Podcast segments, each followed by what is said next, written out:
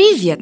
Вы слушаете подкаст «Фуфлоу» про препараты и методы с недоказанной эффективностью, которыми нас лечат. Чаще всего они бесполезны, иногда опасны. Мы проверили их по науке и знаем о них всю правду. Во втором сезоне мы проверяли бездоказательные практики и народные методы. В третьем будем говорить о сомнительных методах похудения и продуктах питания, на которые возлагаются слишком большие надежды. В каждом новом выпуске вы узнаете о способах, которые вряд ли сделают вас более здоровыми.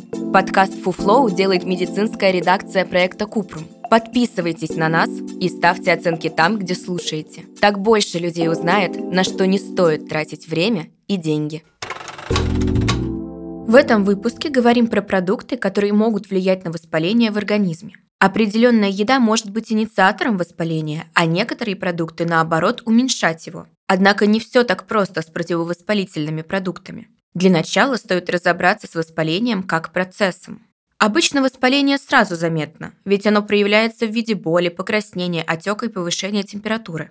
На самом деле это естественная защитная реакция иммунной системы, с помощью которой организм борется с чужеродными микроорганизмами и регенерирует поврежденные ткани. Острое воспаление длится несколько дней и самостоятельно проходит. Однако хроническое воспаление может продолжаться несколько месяцев или даже лет. Оно уже не помогает выздоровлению, а наоборот повреждает ткани сердца, мозга и других органов. Хроническое воспаление участвует в развитии многих серьезных заболеваний, в том числе болезни Альцгеймера, астмы, рака, сахарного диабета второго типа, болезни сердца и ревматоидного артрита. Иногда этот процесс может происходить не на коже, а внутри организма. Тогда он может длиться почти незаметно для человека. Среди признаков хронического внутреннего воспаления можно выделить отечность, сыпь на коже, головную боль, повышенную утомляемость, боль в мышцах и суставах, вздутие живота и проблемы с желудочно-кишечным трактом. Одна из причин хронического воспаления – определенная еда. Например, у людей с аллергией на какие-то продукты может быть воспалительная реакция на его употребление. Однако есть продукты, которые сами по себе влияют на уровень воспаления в организме.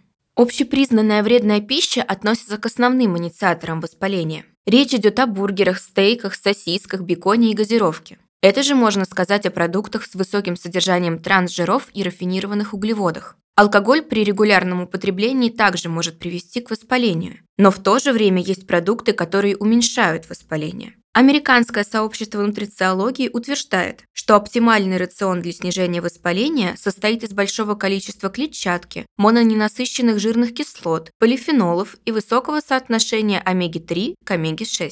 Таким образом, противовоспалительными продуктами можно считать жирную рыбу и другие источники омеги-3, разноцветные фрукты, овощи и ягоды, цельнозерновые продукты, травы специи, орехи и семена, авокадо. В одном американском исследовании для сравнения употребления жареной и нежареной рыбы участвовали более 5500 взрослых человек разных рас. Оказывается, добавление в рацион запеченной, вареной или сырой рыбы приводит к снижению биомаркеров воспаления. А в менее крупном исследовании участники с ревматоидным артритом придерживались питания, напоминающего средиземноморскую диету. Они ели цельнозерновые продукты, жирную рыбу и не менее пяти порций фруктов, ягод и овощей в день. Употребление красного мяса они ограничили до трех раз в неделю или менее. Выяснилось, что у пациентов, которые придерживались этих рекомендаций, снизилась скорость оседания эритроцитов, которая считается маркером воспаления в крови. Однако исследований действия противовоспалительных продуктов пока недостаточно. Пока нельзя сказать точно, что определенные продукты снимают воспаление.